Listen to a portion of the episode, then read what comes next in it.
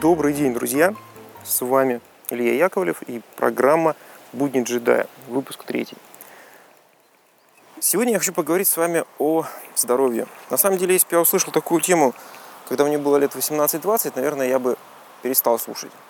Но поверьте, если вы сейчас сидите за компьютером и сидите по многу, то вы в группе риска. Э, дело в том, что наша природа, она не предусматривала такое положение вещей, когда э, человек по там, 10-12 часов в сутки сидит в скрюченном положении в одной и той же позе. Руки его лежат на клавиатуре. Он иногда делает длительные последовательности каких-то операций. И, в общем-то, все это медленно, наверное, накапливается до какой-то критической массы, которая потом оборачивается э, рядом проблем со здоровьем. Вот про эти проблемы я сейчас с вами и поговорю. Дело в том, что мне сложно правильно разговаривать на эту тему. У меня нет э, медицинского образования, но я считаю своим долгом предупредить вас о тех проблемах, с которыми сталкивался сам я или сталкивались мои э, друзья и знакомые. Давайте по порядку. То, что касается рук. Фактически руки наши лежат на клавиатуре, мы ими делаем определенные вещи, которые, э, казалось бы, не могут никак повредить, потому что это простые вещи. Но так как э, все это происходит э, длительное время, иногда это действительно э, руки находятся не, в не совсем удобном, не совсем комфортном положении, то это приводит к проблемам. У меня первая проблема, с которой я э, столкнулся, был, э, была бурсит локтя. Суть в следующем. Если стол стоит достаточно высоко, и э, клавиатура лежит далеко от вас, то э, зачастую вы кладете локоть на стол. Это локоть и правой руки, и левой руки. Так вот, когда локоть постоянно находится на столе, вы волей-неволей иногда на него опираетесь. Причем иногда опираетесь так достаточно существенно.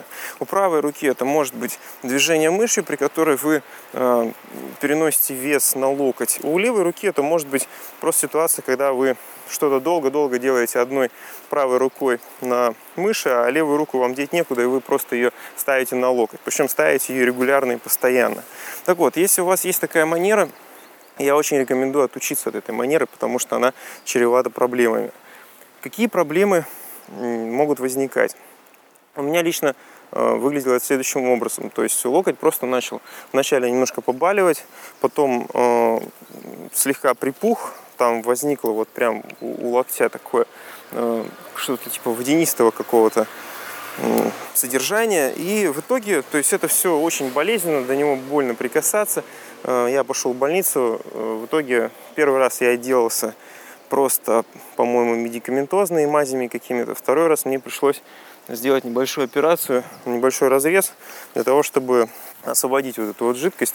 В общем-то, как бы все это прошло, но с тех пор я дал себе зарок э, работать так, чтобы не ставить локоть на стол. То есть локти должны находиться ближе к себе, и как бы они желательно должны вообще быть э, не на столе, не на уровне стола, а ближе к вам. Это то, что касается локтей. Кисти рук – Кисти рук это тоже проблема, особенно тогда, когда вы работаете на неудобной клавиатуре. И часто это бывает тогда, когда клавиатура вместе со столом находится ниже, чем нужно. То есть вы сидите слишком высоко. В этом случае получается такое давление на вот эти вот кисти, на запястье. Будьте с этим очень аккуратны. Если вы почувствовали какое-то недомогание, то я советую тоже внимательно-внимательно посмотреть, как вы работаете, принять меры. Кистями у меня э, мучилась Наталья достаточно долго. Она иногда даже делала себе такие повязки в виде эластичным бинтом заматывала кисть для того, чтобы зафиксировать ее, чтобы она не перенапрягалась. Тут проблемы может быть еще и э, чисто психологическая. Вообще масса проблем э, идут от головы. Если вы, например, работаете и просто переживаете по какому-то поводу, он у вас постоянно этот повод есть в голове, либо это вы можете чувствовать вину за то, что вы, может быть, что-то не так делаете, может быть, вы чувствуете какую-то озлобленность на вашего там работодателя или еще на кого-то, на босса.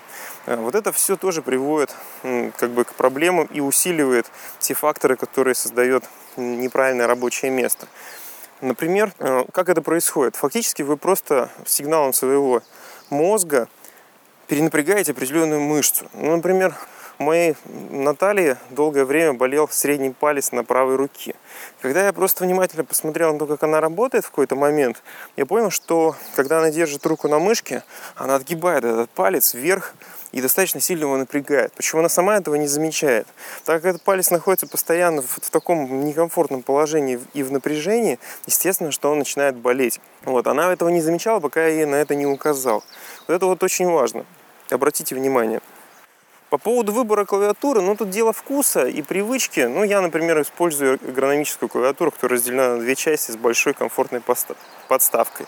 Это Microsoft 4000. Ну это одна из самых дорогих клавиатур такого класса. Но как бы я считаю, что если мы настолько много времени сидим за компьютером, то как минимум мы должны окружить себя комфортной рабочей атмосферой. Поэтому я не вижу смысла экономить на клавиатуре. Еще момент, который связан с клавишами, это проблема людей, которые постоянно делают одни и те же последовательности действий. А, дело в том, что когда вы просто работаете в штатном режиме, у вас руки постоянно не задействованы, вы лишь изредка обращаетесь к клавиатуре, чтобы что-то набрать. А, фактически это, этот режим работы почти полностью безопасный. Но если а, вы делаете какую-то работу, которая заключается в том, что вы должны постоянно э, жать какие-то ходки, а чаще всего у профессионалов так и бывает. То есть э, лазить по менюшкам это долго, соответственно, э, человек обучается, изучает какие-то ходки, начинает их нажимать, клавиатурные сокращения, да, и делает свою работу намного быстрее. Но при этом, если посмотреть и расписать цикл действий, которые он делает, зачастую это одни и те же клавиши. Например, в фотошопе, чтобы сресайзить картинку, изменить ее размер, используется Ctrl-T. Ctrl-C, Ctrl-V. Не на всех, ну, Ctrl-C, Ctrl-V скопировать, вставить. Эти клавиши жмутся очень много раз. Так вот, Ctrl-T, например, находится достаточно далеко друг от друга. Соответственно, кисть левой руки постоянно находится в напряжении, нажимая сокращение Ctrl-T. Это, опять же, я говорю про свою жену. Она у меня работает в компании, которая занимается купонами. И, соответственно, ее задача заключается в том, чтобы а, подбирать картинки и заверстать их в один многослойный файл, а, Постоянное действие – это скопировать, вставить, смасштабировать, э, выровнять и добавить, может быть, немножко поправить цвет. Все это делается фактически одинаково для картинок и делается целый день. Естественно, это приводит к проблемам. Так вот, э, как решать такие проблемы? Во-первых, можно пересмотреть клавиатурные сокращения и сделать их такими, какие вам удобны. Во-вторых, если эти последовательности действительно постоянные, нужно придумать э, ряд макро. Я для своей жены написал а, небольшой экшен, который просто берет все картинки, которые открыты, собирает их в один файл, раскладывает по слоям и масштабирует их до какого-то приемлемого варианта. Потом ей уже остается все это немножко подвигать, ну, соответственно, она делает работы гораздо меньше. Еще один момент, который здесь может помочь, это макроклавиатуры. Суть в следующем. Есть специальные гаджеты, которые позволяют а, получить такую маленькую клавиатуру под левую руку, а, удобную и комфортную. И при этом каждую из клавиш вы можете запрограммировать так, как хочется. Вплоть до того, что вы можете на каждую из клавиш повесить не просто клавиатурное сокращение, а целый макрос. То есть э, нажать то-то, сделать паузу, а, нажать следующий какие-то клавиши, сделать еще паузу и так далее. То есть э, фактически, если вы работаете в каком-то из профессиональных пакетов больше, чем 4 часа в день, то покупка такой макроклавиатуры будет очень хорошим приобретением, которое себя очень быстро окупит. Я для себя купил а, Logitech J13 называется такая макроклавиатура. Стоит она, по-моему, чуть больше или чуть меньше 100 долларов. Ну, в общем-то, девайс очень интересный, отлично программируется, можно под каждое приложение иметь разный профиль. Профилей можно иметь много. Ну, в общем, я рекомендую, это действительно классная, очень удобная вещь. Давайте пойдем дальше. С руками, локтями, в общем-то, мы уже вроде как разобрались. Значит, резюмирую еще раз. Проблема с локтями. Не ставить локти на стол, держать их на весу. Проблема с кистями. Правильно подходить к выбору клавиатуры, быть очень внимательным, что вы жмете, как вы сидите, э, на каком уровне находится ваша клавиатура – и в случае, если вдруг такие проблемы начинают возникать, нужно сразу же принимать меры. Нужно сразу же очень внимательно следить за собой. Ну и в случае, если это уже действительно какие-то серьезные болезненные ощущения, то лучше обратиться к врачу. Глаза. По поводу глаз, мне, скажем так, пока повезло. То есть у меня проблем с глазами серьезных не было никогда, несмотря на то, что я достаточно много сидел за самыми разными мониторами. Сейчас эта проблема уже не так актуальна, как когда-то, потому что качество мониторов э, серьезно выросло, и э, сейчас беречь глаза уже стало проще. Здесь рекомендации простые. Делать почаще перерывы. Вообще перерывы это самое хорошее самая хорошая страховка от множества проблем. Если вы сделаете перерыв раз в 40 минут, просто вылезаете за компьютера, погуляете по квартире, там, посмотрите в окошко, то это уже будет очень хорошим отдыхом для вашего организма. Упражнения для глаз найти несложно. Э, есть ряд хороших методик, которые позволяют снять вот это напряжение. Э, например, э, на окно повесить небольшую, ну, такой небольшой кружочек, да, просто вырезать из бумаги, приклеить его на окно – и э, там с небольшого расстояния, порядка там двух, двух метров э, или метра, сосредотачиваться на этом кружочке, фокусировать свое зрение, потом переносить фокус на... Э, очень хорошо снимает напряжение.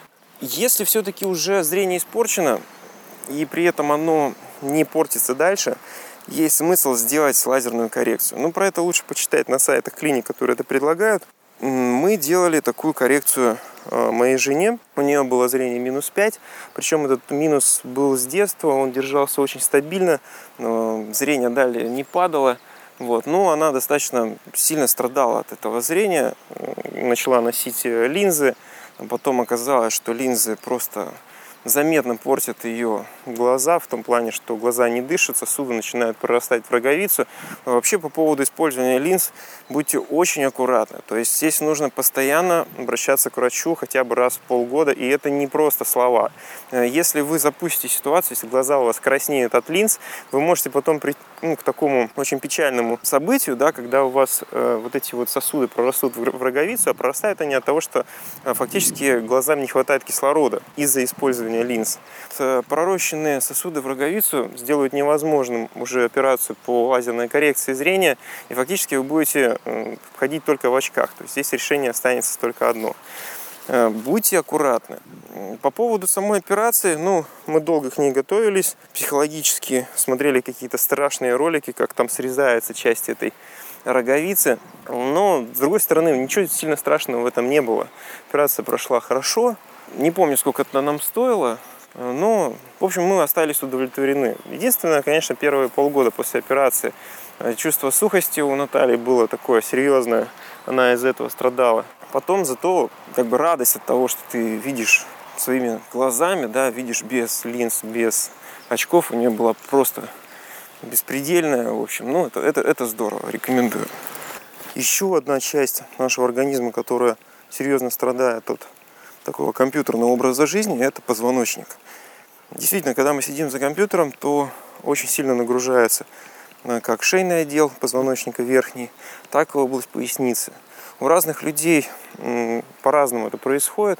Есть люди, которые таких проблем никогда знать не будут. Но, но с другой стороны, у меня, например, с детства есть небольшая сутулость. И, соответственно, когда я сижу за компьютером, а, моя голова достаточно сильно выдается вперед. Ну, есть такая манера сидеть, как бы тянувшись немножко к, к монитору. Так вот, такое положение тела вызывает очень сильное давление на шейный отдел позвоночника, потому что голова, она у нас на самом деле очень тяжелая, и когда мы держим ее не прямо, а вытягиваем вперед, то мы таким образом перегружаем вот этот шейный отдел.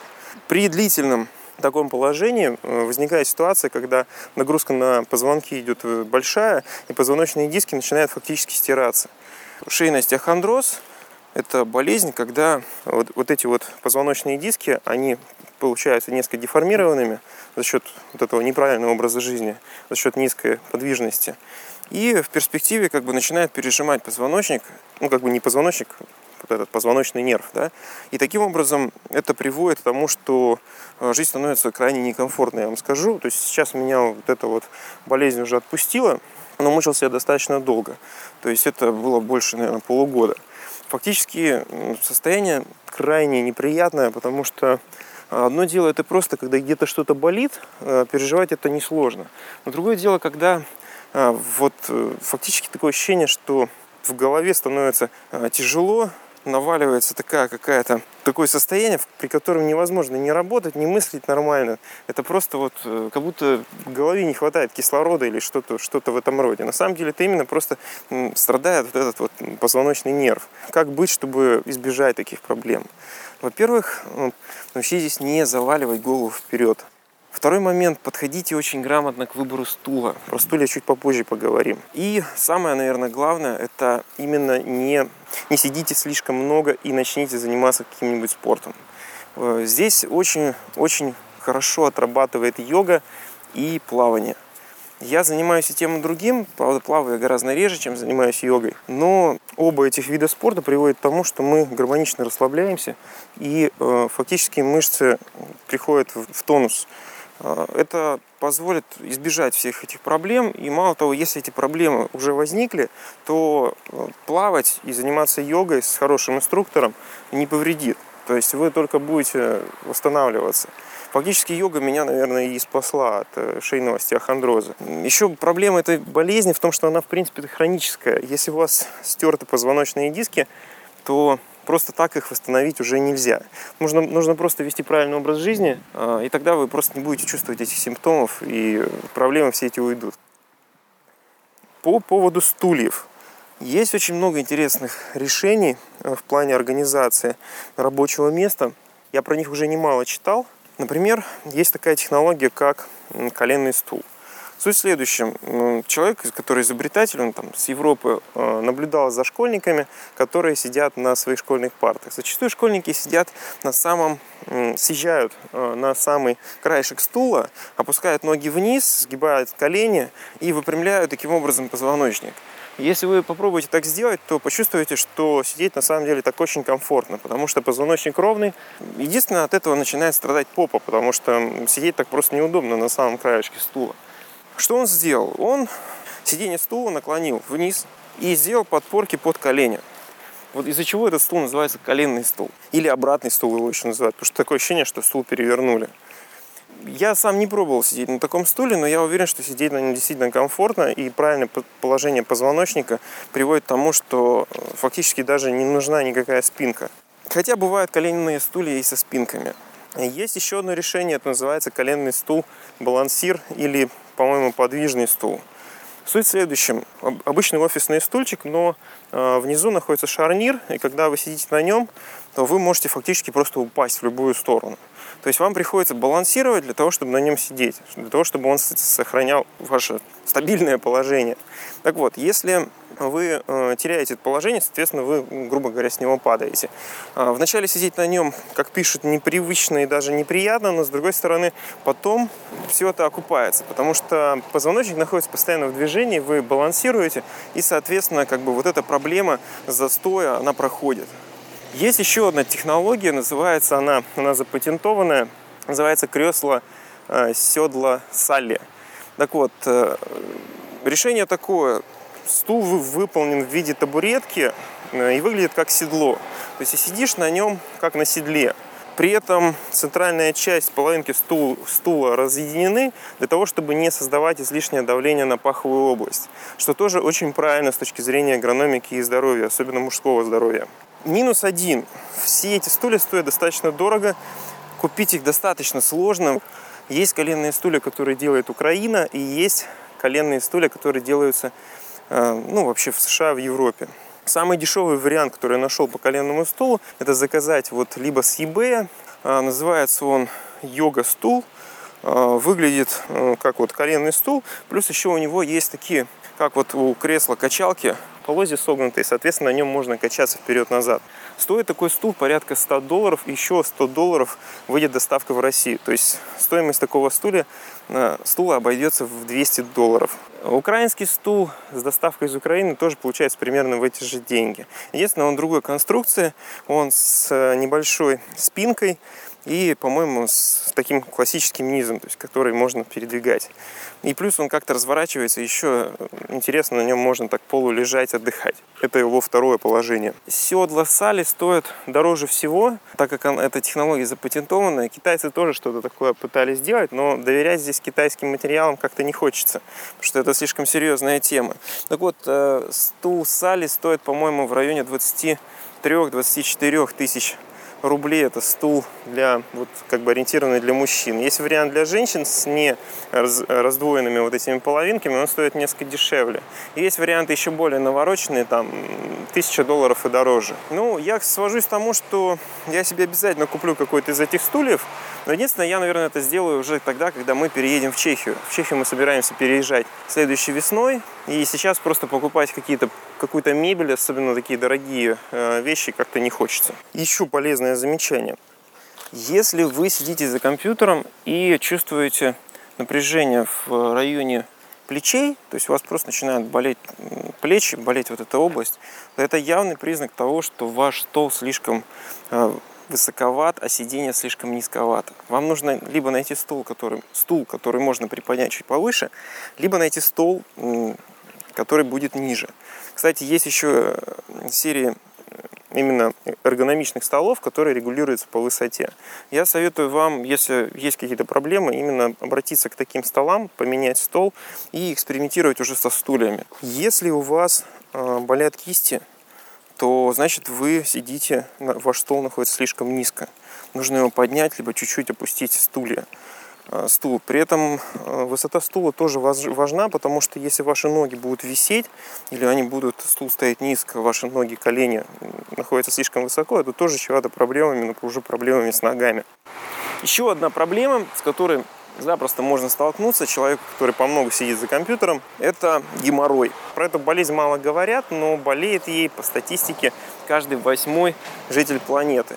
Я думаю, что если взять аудиторию людей, которые сидят за компьютером подолгу, и там процент, я думаю, будет в два раза больше. То есть фактически каждый четвертый страдает проблемами с геморроем. Ну, так как болезнь это такая неудобная, говорить про нее вроде как не принято. Как правило, дальше доктор это все не уходит.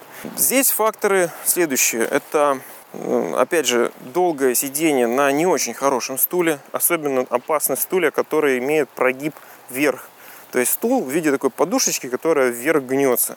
Стул должен гнуться вниз, а не вверх. Потому что когда он гнется вверх, нагрузка на паховую область э, максимальная. То есть фактически вы себе там все пережимаете, и это чревато варикозным расширением вен в этой области, да, и это, это является причиной геморроя, его развития дальнейшего. Здесь рекомендации такие.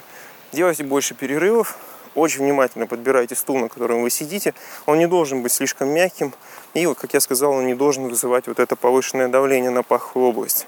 Ну, причина тут еще и в употреблении большого количества алкоголя, а, в потреблении соленой перченой пищи. Кстати, соленая перченая пища – это также причина и остеохондроза. Так что здесь все-таки нужно соблюдать умеренность и следить за тем, что вы кушаете.